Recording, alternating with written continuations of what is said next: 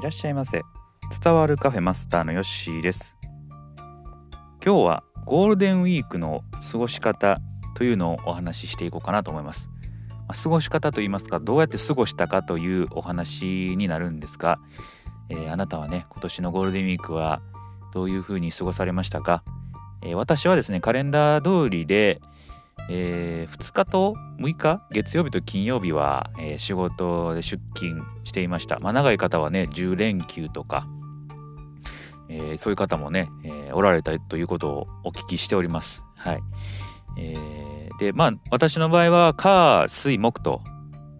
え3日間の連休だったので、えその時にですね妻の、まあ、実家に行っていました。はい。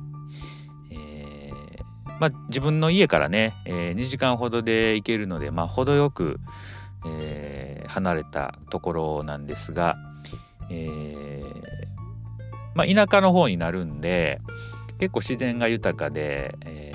その実家から窓を外を見るとね、山が見えたりとかねそういう、えーまあ、普段なかなか見れない景色を見ることができました。うんでな、まあ、何をしていたかと言いますと、まあ、基本的にもうその実家でねゆっくり過ごしていたんですけれども一日だけ、えー、子供を連れてですね、えー、近くの公園に行って、えー、大きな、まあ、遊具で子供たちと遊ぶということをしていました。うんまあ、私のね子供の頃と比べると遊具っていうのもかなり進化しておりまして、えーまあ、昔からねローラー滑り台とかあったんですけども今みたいにね、あのー、そんな大きなものはなくてですね、えー、意外とね大人でもこう楽しめる子供と大人が一緒にね楽しんで過ごせる遊具っていうのが結構できてるんだなというふうに思います。でびっくりしたのがですね自分家の近くの、まあ、公園にある遊具と、えー、そのね、えー、妻の実家の近くにある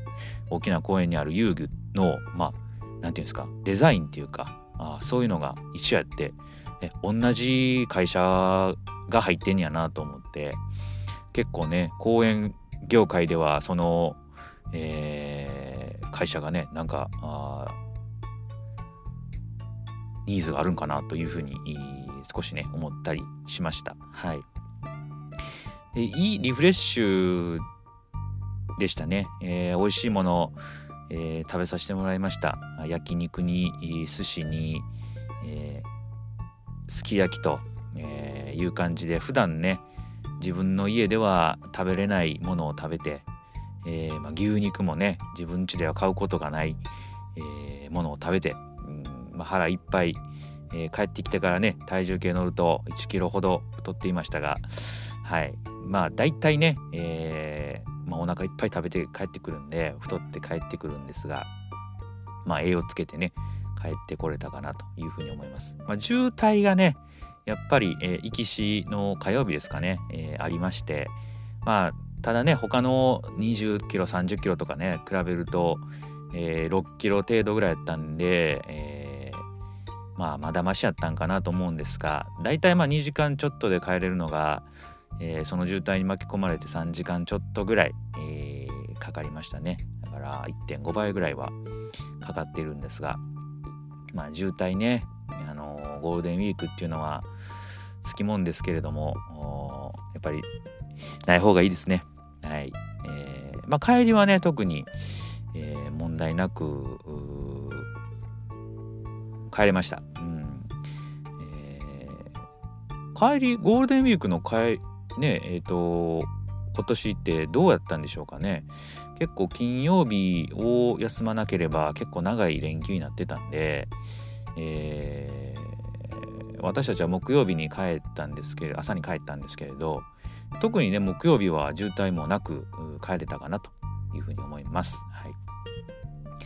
えー、庭がね実家にはあって、えー、そこのね植物たちをこう見ながらね、えー、のんびりと過ごす時間もやっぱりいいなというふうに思いました。日頃マンションでねあんまり、えー、多くのね植物見ることがないんで、えー、いい機会かいい機会リフレッシュできたなというふうに思いました。はい、えー、ということでねあなたのゴールデンウィークの過ごし方もどうだったのかまたね教えてもらえたら嬉しいです。はいということで今日はこれで終えときます。またのご来店お待ちしております。